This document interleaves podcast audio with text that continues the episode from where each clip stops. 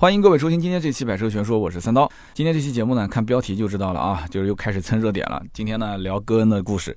那么这个戈恩的故事呢，也是大家投票选出来的。我跟大家其实都说了，就是戈恩之前我已经聊过一次了。他被捕的大概第二天还是第三天，我就出了一期节目啊，非常详细的讲解了这个戈恩本人的生平，他过去是做什么的啊，上哪边的学，然后毕业了做什么工作，然后最后是怎么走上这个位置的。那么包括为什么日本人一定要把他给抓起来。啊，这里面很多的一些情节，很多的一些观点都在那期节目里面聊过。那么那期节目的名字叫做《踢掉戈恩，让日产更日产》啊。为什么要把戈恩这个人踢掉？这个我说的很清楚。但是呢，最近呢，因为这个戈恩啊，他不仅仅是属于汽车圈的新闻了，他现在是属于全民的新闻热点啊。我看到很多财经类的频道，甚至我们官方主流的这个媒体都开始报道戈恩的新闻，而且戈恩的这个当时现场直播啊，就是记者发布会嘛啊，出来澄清。也全中国有三家媒体都是在进行转播，那么我当时也看了，所以呢，我觉得啊，大家既然这么想听，今天我们就再拿出来讲一讲，就是戈恩这一次记者发布会之后透露出来的这些信息，它的背后到底意味着什么？那么我相信大家其实也都不太关心，就是说，呃，戈恩背后所谓这个雷诺日产三菱联盟这个公司啊。啊，将来会走向何处啊？如果说你要告诉我说，啊，雷诺今后啊都会打半价啊，半折来卖，日产今后可能啊也会大跳水啊，然后三菱我估计将来可能甚至都没有了，退出中国市场什么的啊，那我还想听听。但是对于我来讲，如果这三家公司没有什么太大的变化，那你就不要说了啊。好，那这个说还是不说呢？我觉得今天呢，既然都说到这个话题了。我们又是一个汽车的媒体，那么总归是要把三个品牌今后的发展，包括曾经的发展，为什么走到今天这一步，还是可以捋一捋，当成故事来听，对吧？我觉得是挺好的。那么你要说我一定要蹭热点的话，我再蹭一个热点给大家听一听。那个记者发布会的当天，非常非常巧的一件事情是什么呢？因为大家都知道这个人为什么会火，就是因为他当时啊是躲在一个啊，有人说是吉他箱子，有人说是大提琴的箱子，躲在一个这个乐器的箱子里面，然后呢，直接当天啊连夜。啊，就逃往了这个大阪机场，然后乘坐私人飞机就飞走了。那么中间的一些细节，到底是打车走的，还是什么地铁走的，还是怎么走的？反正网上的这个版本啊，也不都不一致，没人能说得清楚。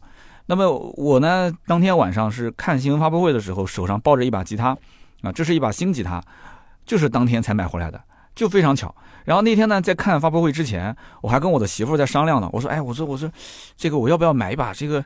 大一点的吉他的箱子，因为我原来那把旧吉他，因为家里面比较潮湿，那个琴颈已经弯掉了。琴颈弯了之后呢，他就把后面的那个琴颈背面的那个有一个连接的地方啊，就就是等于是撑出来了一个裂痕。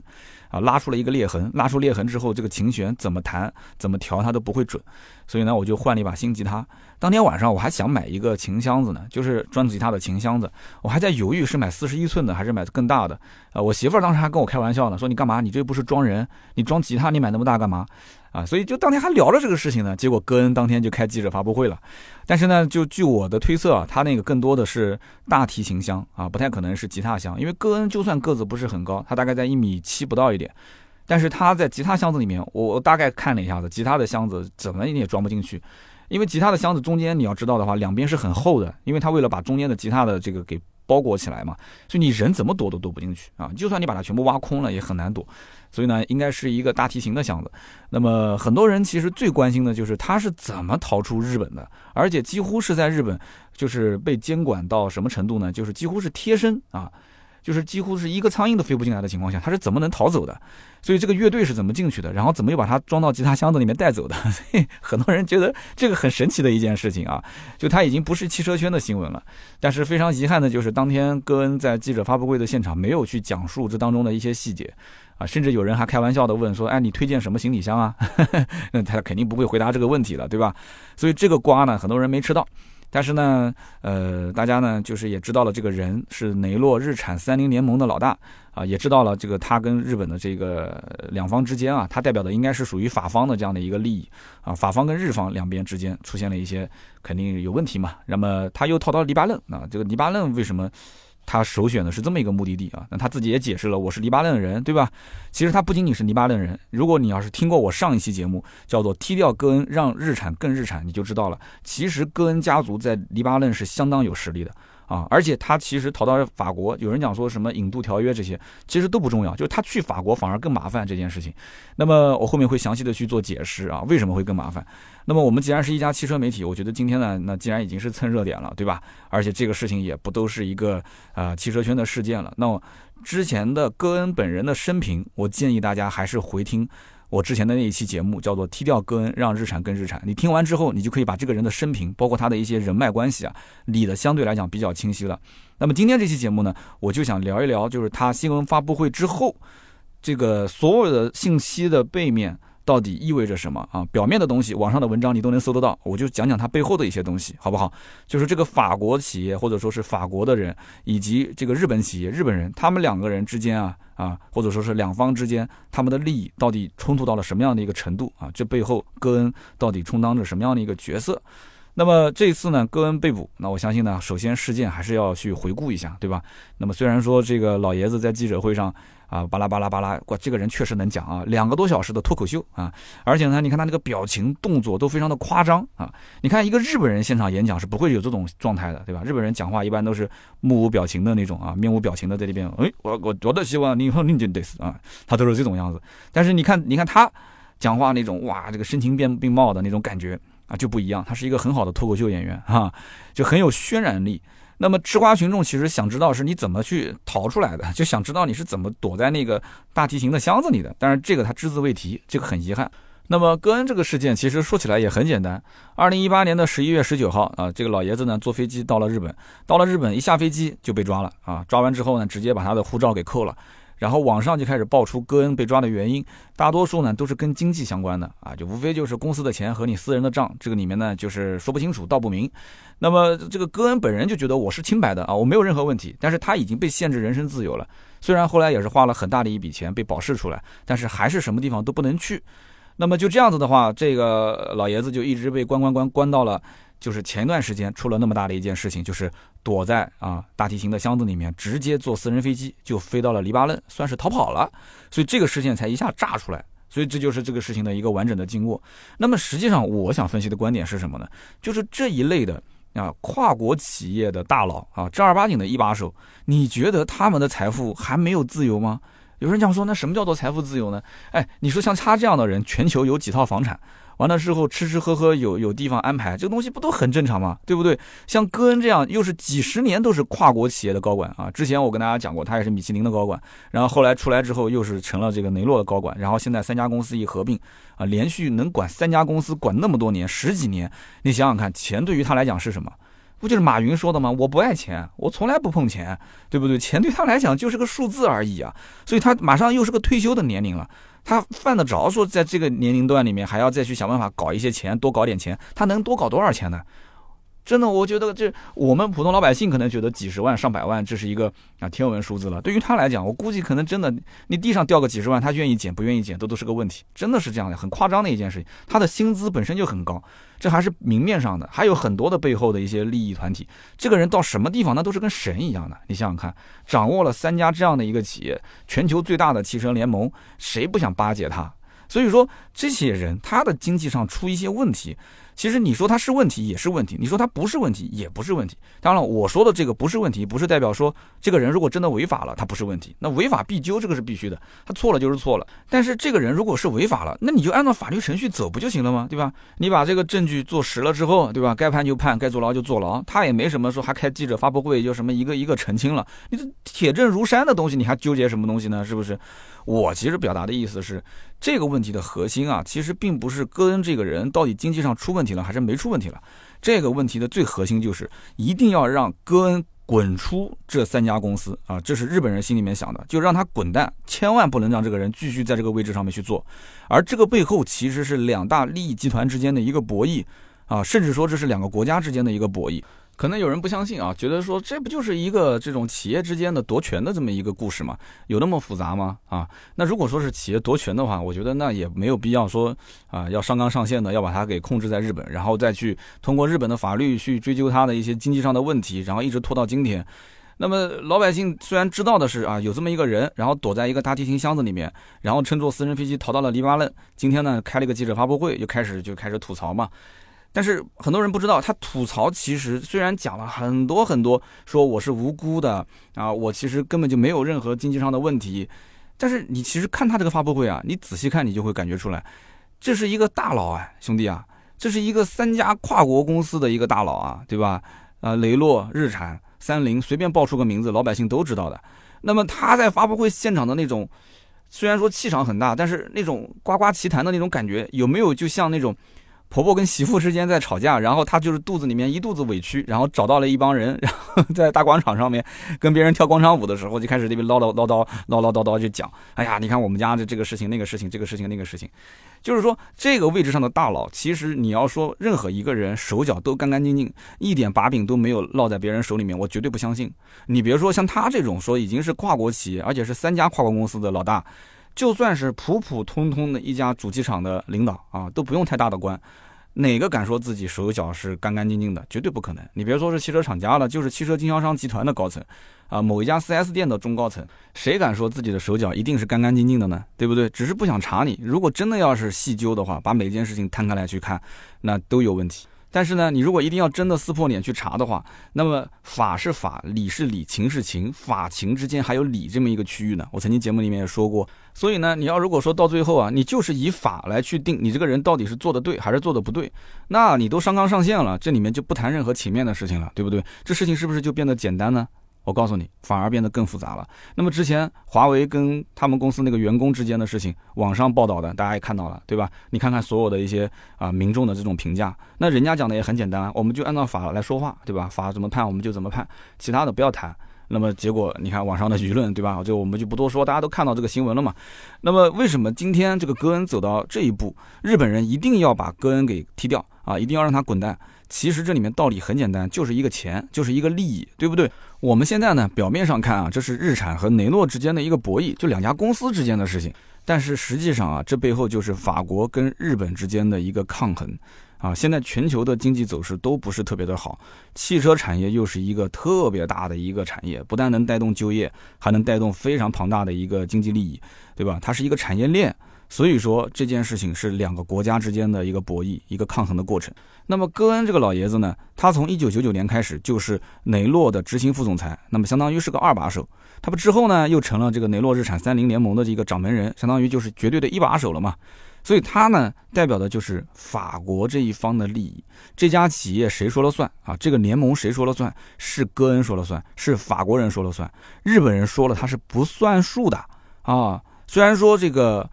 这个日产也是持了雷诺百分之十五的股份，但是对不起，他日产是没有投票权的。那么为什么没有投票权？其实这也是跟他以前的故事背景有关。一会儿我们会详细的去讲啊。就是日产快破产的时候，雷诺过去帮了一把。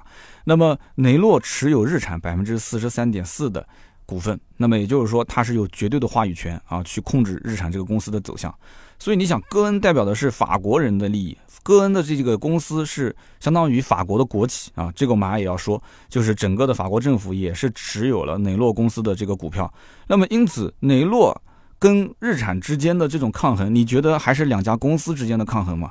啊，而且本身法国人啊，雷诺这一方他就有更大的话语权，或者几乎就是完全看他脸色，他想怎么说，想怎么决定方向就怎么决定，所以日本人说了不算。那么这还只是一方面啊。刚开始呢，这个日本人呢是属于这个人穷志短啊，当时没钱没脾气嘛，对吧？但是这几年日产和三菱对于整个的这个联盟的贡献是越来越大，所以说其实日方啊他就想要掌握话语权啊，先从没有话语权到有一点话语权，从有一点话语权到能不能控制话语权，所以人都是这样的，人性就是这样子的，没有办法。那么日本人其实是很能忍的啊！就当时我要是如果打不过你的话，日本是属于就是他是信奉强者啊，你比我强啊，我就服你啊，你一定要把他给打趴了啊！不仅是打趴下，而且是打怕了，打到他就是不敢用正眼来看你，那日本人就服你。但是呢，日本人也知道，我只要逮到机会了，我一定是不会放手啊，一定是不会放弃，一定会反扑过来横咬你的。就是他的个性就是这样这样子，一看就能看出来。所以说，日方就越来越想去先从没有话语权到有话语权，再到掌握话语权。所以他忍气吞声。这么多年之后，他是现在想干嘛？一个，要不就是我能不能控制这个联盟？如果不能控制这个联盟的话，那我能不能独立出来？讲白了就是我赚的钱，我不想跟你分了。以前在你的联盟里面，我赚的钱是跟你分的，而且你是分大头。说白了就是钱，就是利益的关系。那么谁知道呢？这个戈恩本来就是要不一八年退休，要不就一九年退休，但是突然这个戈恩又宣布，哎，他要连任下去，继续当老大。而且呢，最关键的一点就是啊，所以这一点是最最关键，他要开始着手去整合三家公司啊。我说整合，其实都是用的比较委婉的词，说白了就是要吞并日产，吞并三菱。这个就是完完全全触动了日方的一个底线啊，对吧？就中国有句古话叫什么？叫兔子急了还要咬人呢。而且你更何况你说这个日方、日产跟三菱，人家是兔子嘛？人家根本就不是兔子，好吧？人家只不过当年受了伤啊，养伤而已啊，人家是野兽。所以因此呢，就有了开头的那一幕啊，日方先办掉戈恩，甭管三七二十一，给你逮捕起来，完了之后查你经济问题。然后后面的事情呢，一步再一步看啊，走一步看一步。那么为什么说这是两国之间的博弈呢？刚刚我简单的说了一下。那么下面呢，我再把它给详细的啊阐述一遍，就是包括它的股权关系啊、人脉关系啊。那么为什么说两国之间博弈？其实很简单，雷诺公司有百分之十五的股份是法国政府的。也就是说，这个法国政府控了百分之十五，你不要认为百分之十五很少，因为它这个股份里面是拆分成很多份的啊，包括这个里面可能有其他公司持股啊，包括这里面个人持股啊，百分之十五就享有非常大的话语权了。那么其次就是现任的法国总统马克龙，他在二零一五年的时候，就是他三十八岁的时候，他当时还是法国的经济部的部长啊，经济部长，所以他当时是坚持要把法国政府持股雷诺的比例涨到百分之十九点七。所以他是非常看好这家企业的，或者换句话讲，就是这个企业对于他来讲非常非常的重要。那么法国政府对于雷诺到目前为止都有绝对的控制权，啊，所以你这样一听就懂了。其实雷诺就是个国企嘛，对不对？那么日本本国其实汽车产业对于日本人来讲的话，它是一个绝对的支柱产业。日本的汽车产业如果一旦要倒下来的话，不仅仅日本经济完蛋了，而且日本的国民其实整体的收入，包括他们的这个就业，都会成很大的问题，因为它带动的是整个一个产业链，不仅仅是造车，很多的零配件啊啊，软件硬件啊，各种产业它都有上下游的关系。那么三菱呢，它还有军工的背景啊，其实日产也有军工背景啊，就是你可能大家知道的话，之前打二战的时候，日产起家就是从二战开始赚到钱的嘛。所以说，日本的这两家汽车企业啊，其实也是非常的特殊。但是呢，这两家企业啊，其实日本政府的股权占比都比较小。不过你要如果简单的认为说啊，这个日本政府占比比较小，那就是一家私营企业了，对吧？那就是个人的这个企业，但跟政府没有关系，所以你也不能说是政府之间的博弈。那我只能说你想的太简单了啊！我们曾经以前在讲这个丰田故事的时候也提到过，丰田家族他们如果说过年的时候啊去开一个年会，那么基本上就能决定明年的日本的 GDP 啊是上涨多少或者是下降多少。那有人讲说有那么夸张吗？丰田企业不就是一个造车的企业吗？啊，对，说的有道理。丰田本身是造车的企业，但是丰田家族不仅仅造车啊。你要知道，家族是可以联姻的，对不对？生那个儿子，你可以在外面找个另外一个家族的女儿进行联姻。你要如果是个女儿的话，那你可以嫁给另外一个家族的儿子。所以，丰田整个家族来讲的话，可以说是跟日本 N 多的大企业都是经过了联姻。因此，在日本你能数得上号的跨国企业或者说是大型企业，其实跟丰田家族都是有关系的。这里面有政界的，有商界的，有军界的，什么都有。所以，因此，日产跟三菱也是同样的道理啊。虽然说可能日本政府占股不是特别的多，但是你要知道，它这么一个企业背后到底是牵扯着多少人的利益，牵扯着谁的利益？你想一想，其实就知道了。所以说，日产和三菱现在既然已经能挣钱了，有起色了，那么日本政府不可能说就看着自己的啊两个能生金蛋的鸡啊，说天天给法国人抱在手里面帮他们去生，他不可能坐视不管的。那么看到现在目前已经回暖了，那么政府肯定是希望，要不你就把这个联盟的控制权拿回来，要不你就直接独立出来，对吧？我们自己赚钱自己花不就行了吗？为什么每一年还要像这个包租婆一样呢，还要上交份子钱给法国人呢？所以这就是日本人最不爽的一点。那么当年他快破产的时候，谁救了他，对吧？但他可能自己又不想了啊。但是可能过去是过去的事情了，都已经过去这么多年了，人家也在想，我能不能就赶紧，你让我赎个身啊？你哪怕开个条件赎个身不行吗？所以这背后呢，啊，到底是谁的意思？我其实我刚刚讲的也很清楚了，法国那一方是谁的意思？不用说嘛，国企。那么日本这一方又是谁的意思呢？啊，大家想一想。那么，二零一八年的时候呢，其实戈恩的退休日期都已经是精确到几月几号了啊？二零一八年的九月份，戈恩退休，这个消息我们之前也是看到的。但是结果啊，到了二零一八年下半年，戈恩突然又被任命为雷诺的首席执行官。那么这一下子，日本人就傻眼了。对吧？之前的计划就是戈恩一退休，然后谁上位，上位之后就开始清洗之前的法国人啊，清洗完之后呢，日本人该独立独立，对吧？该控制控制。但是现在这个戈恩老爷子又不退休了，又继续干，这一干又是个三五年，那这个日本人肯定是坐不住了。那我就想问了，你说戈恩能继续坐在这个位置上，这个背后是谁的意思呢？老爷子难道不想退休吗？不想回家带孙子吗？对不对？我节目里面其实不用说的那么直白，大家稍微猜一猜就能猜到了。之前我讲过，我们雷诺本身就是个国企，网上有人推测啊，我只是说网上有人推测说这个让他继续连任的意思就是法国总统马克龙，而且戈恩跟马克龙两个人本身私交甚好，就一直关系都很不错。那么也有人讲啊，说马克龙背后其实也是给了戈恩一些承诺啊，当然这个太过于小道消息了，大家知道就可以了。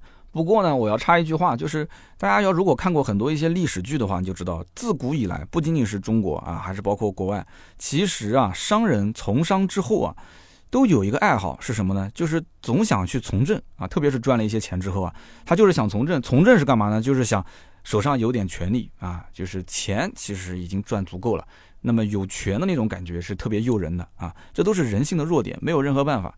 那么他这个老爷子呢，其实完全可以退休回家抱孙子，为什么还要继续连任？我觉得这个里面可能有很多诱惑他的点，这可能是其中一个。那么再讲直白一点，他连任的唯一目的是什么？就是去整合这三家公司啊。再讲直白一点，就是直接就是要把日产和三菱给吞并掉，这就是他连任的唯一目的。那你想想看，日本人又不傻，日本人都已经感觉出来了危机感，他能够不反扑吗？肯定要反扑啊。那么第一件事情肯定是要把戈恩给办了，办完之后我们再想下面一步该怎么做。那么，如果大家要是看一些经济圈的新闻啊，那么之前应该是知道的，这个 G20 峰会上，法国总统马克龙是和安倍晋三有过一次会晤啊，这两个人谈论的相关内容也是公开的，就是关于雷诺、日产、三菱联盟的这个事情。所以说，日方现在去抓捕戈恩，其实说白了就是撕破脸啊。之前肯定很多事情是没有谈妥，那么一直拖着，那么到现在，日方相当于就是表个态啊，对法方表个态，就是你想吞并我们是吧？门都没有，想都不要想。我们的态度就是这样，我先把这个老大给干了啊。那么汽车产业它本身是个高附加值的产业，这么多年了，日产包括三菱贡献了那么多的利润给你们法国啊，给你们法国人去花。那么现在咱们日本人现在要要拿这个话语权回来啊，要去有有相应的这个控制权啊，我想要独立出来啊，哎，我就这么个意思，你能拿我怎么的，对不对？我现在就是要把戈恩给办了，所以说戈恩被捕其实相当于就是一次表态。那么这个态度既然已经表了，对吧？表完之后，那戈恩继续在日本待着，其实就是一个烫手的山芋啊。因为为什么呢？你你你真正给他判个几年刑，又有什么意义呢？这种就是一个态度的表达。表达完之后，最合适的方式就是戈恩该回哪还是回哪去。但是呢，最好就是让戈恩这个人啊，还是失去相应的一些自由，就不要再回到原来的公司，回到原来的岗位上了。那么因此，戈恩其实出逃对于日方。啊，有人讲说啊，日本人很丢人啊。我告诉你，其实错了。对于日方来讲，是丢掉了一个烫手的山芋，是非常好的一件事情。对于日方来讲，这反而是件好事。所以也有人在网上猜测说，这个其实可能是日方故意放水，要不然的话，一个大活人，你说塞到一个吉他箱子里面啊，这个大提琴的箱子里面，然后还能一路那么顺畅的，对吧？呃，去去在。贴身监视的情况下啊，眼皮子底下说逃到了一个机场，然后乘坐私人飞机跑走，没有人会相信啊。说这里面肯定有人放水，我其实也相信这中间一定是有人放水的，因为这个事件演变到现在这个地步，戈恩已经是铁定回不到原来的位置上去了啊。所以这个联盟今后的走向会怎样，我们也不是很清楚。日本人是不是真的能掌控这个联盟，或者说是独立出去都不好说。但是这样一来的话，我觉得不管怎么说，日方还是最大的一个赢家。啊，因为他把这个烫手山芋已经丢出去了，还可以义正言辞的讲是他自己逃的，对吧？而且我们就是声明啊，这个人还是经济上是有问题的，怎么怎么怎么怎么。但是有一点啊，就日方肯定是不会讲的，就是说，嘿嘿，啊，你这个法方想要吞并我们日产三菱，你这个计划 想都不要想了，彻底破灭啊！这个就是最终的目的已经达到了啊。戈恩只要不要在啊，这件事情目前来看的话，日方是最大的一个受益方。那么我们回头再说一说这个雷诺日产三菱联盟的这个关系啊，其实日产也是一家百年企业，我不知道多少人知道啊，它是一九一一年成立的，所以到今天开始算起的话，那么这家公司其实有一百零八年的历史了啊，这是非常长的一个公司了。那么这个公司呢，它是崛起，我刚刚前面说了是二战时期啊，就造了很多的一些军车。那么后来呢，这个世界的石油危机，日产的这个车子呢本身就比较省油，也比较耐用，所以呢，啊，对外出口啊，很多的国家都特别受欢迎，也是大赚了一笔，所以这公司就这么崛起了。那么有钱之后呢，啊，日产就开始喜欢折腾。就鼎盛时期就开发了各种各样的一些性能车啊、跑车。那么最有名的大家都知道那个 GTR，对吧？所以折腾来折腾去之后呢，这个品牌力没有折腾上去，但是把市场都给折腾丢了。对不对？因为人家对于你日本车，对于你日产车型，他要求的就是省心、耐用、便宜就可以了。你折腾那么多东西干什么呢？所以在所有的市场上，人家对于日产的定位啊，就觉得特别的不明确啊，特别的不明晰。那么因此，它的产品力没折腾上去之后，市场一步一步的就被蚕食，不仅被其他国家的车蚕食，甚至被自己本国的丰田啊、本田啊都给蚕食掉了啊，甚至都不给他留活路。到了一九九九年的时候。整个日产全球的市场份额已经不足百分之五啊，这是非常可怕、非常低的一个数据了啊！而且日产的外债高达两点四万亿日元啊，已经是到了一个快要破产的边缘啊，完全就是自己作的。那么这个时候呢，就要找人去买它这个公司嘛，所以当时法国人才开始出手啊，雷诺公司出手就救了一把日产。那么戈恩也就是在那一年开始正式登场。那么这里面的故事，上期节目里面我有非常详细的讲解，所以大家可以回听一下。那么戈恩来到了这个联盟之后啊，就是把日产接过来管之后，又是裁员又是降薪，甚至呢还要打压这些啊供应商的供货价。你要知道，像这种企业这么多年了，他的这些供货商那都是绝对绝对背后的关系啊，利益关系啊。所以因此他来了之后，一顿操作猛如虎啊，讲起来呢叫做开源节流。但是你想一想，戈恩老爷子在当年得罪了多少人？得罪了多少家族？想都不用想，真的根本就不用通过大脑，我都知道。那么一年之后，整个日产开始盈利了。整个日产的盈利很夸张，说二十七亿美元，从来没有过。那么这个数字呢，看起来是很光鲜、很漂亮。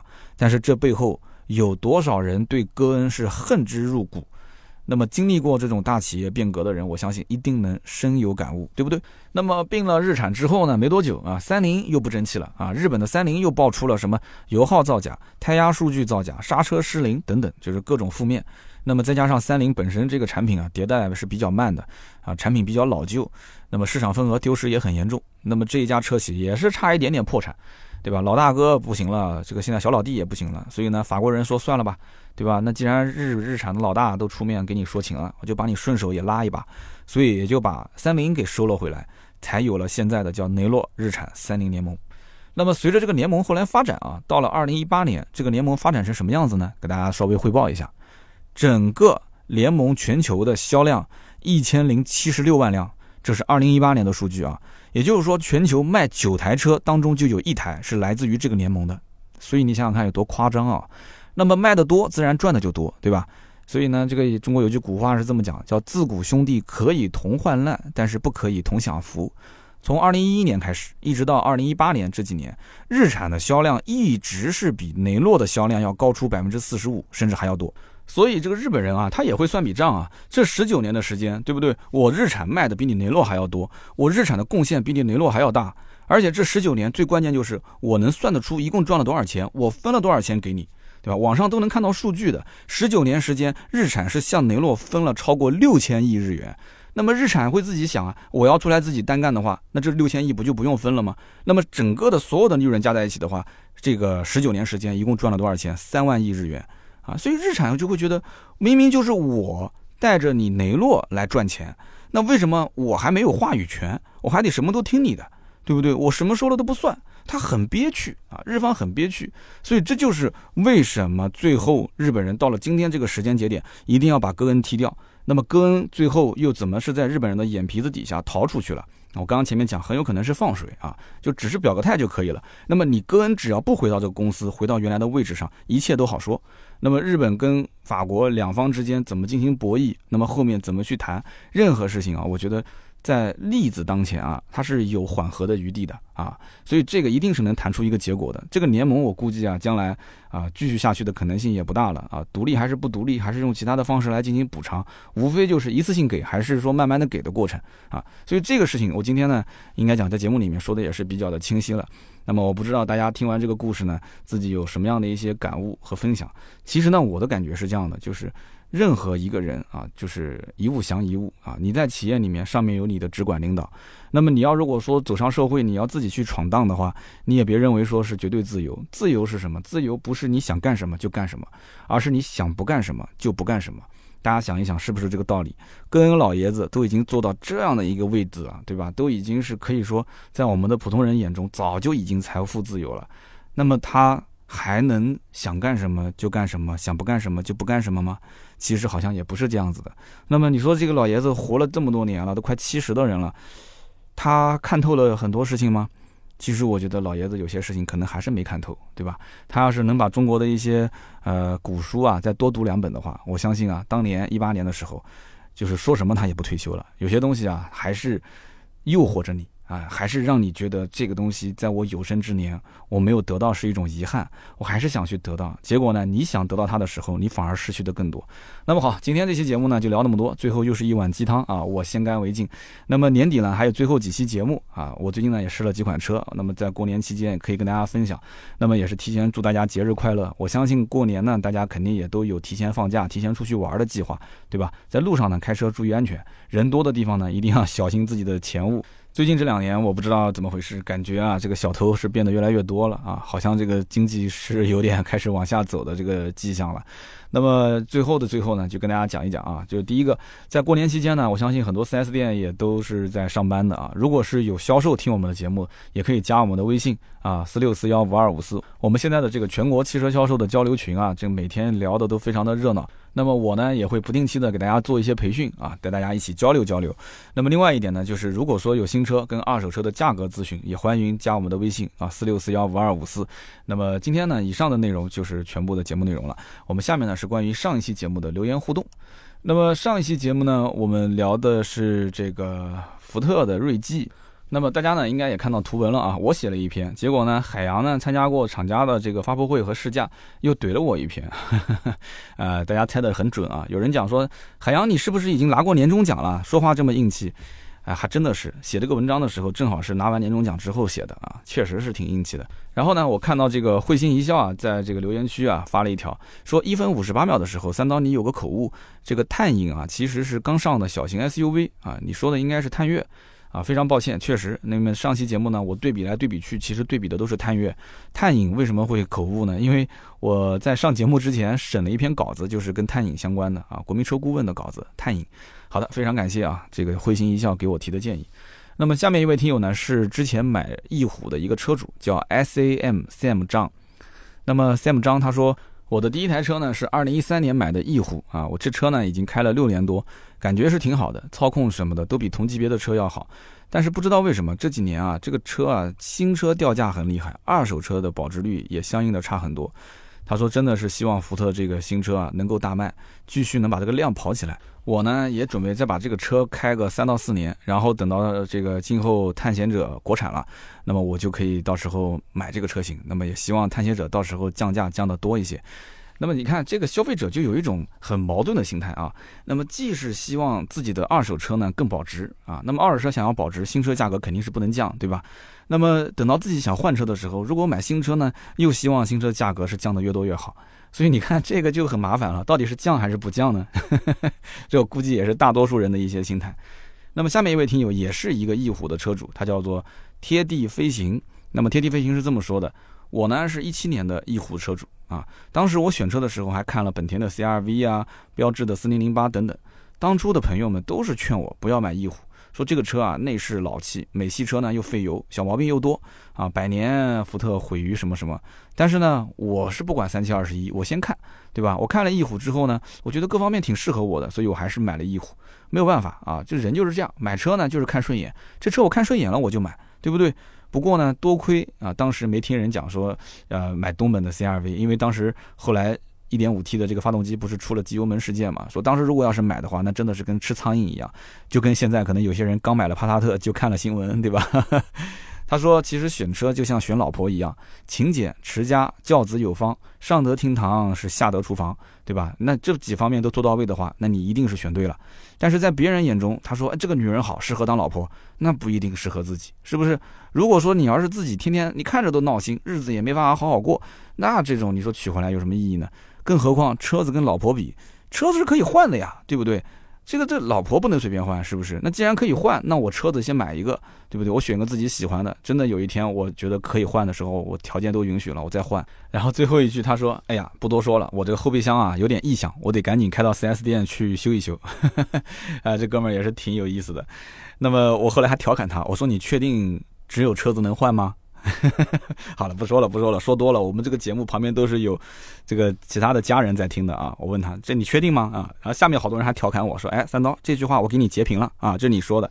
我什么都没说，我只是说你确定吗？那么行啊，以上三位啊，记得获得我们价值一百六十八元的芥末绿燃油添加剂一瓶，可以加我们的微信四六四幺五二五四跟盾牌联系。那么也感谢各位呢留言和评论啊，每一期节目的下方留言评论，我们都会抽三位赠送价值一百六十八元的芥末绿燃油添加剂。那么留言评论也是对主播最大的支持，谢谢各位啊，非常感谢各位听到最后，听到最后的都是老铁。那么今天这期节目呢就到这里，我们星期六呢接着聊，拜拜。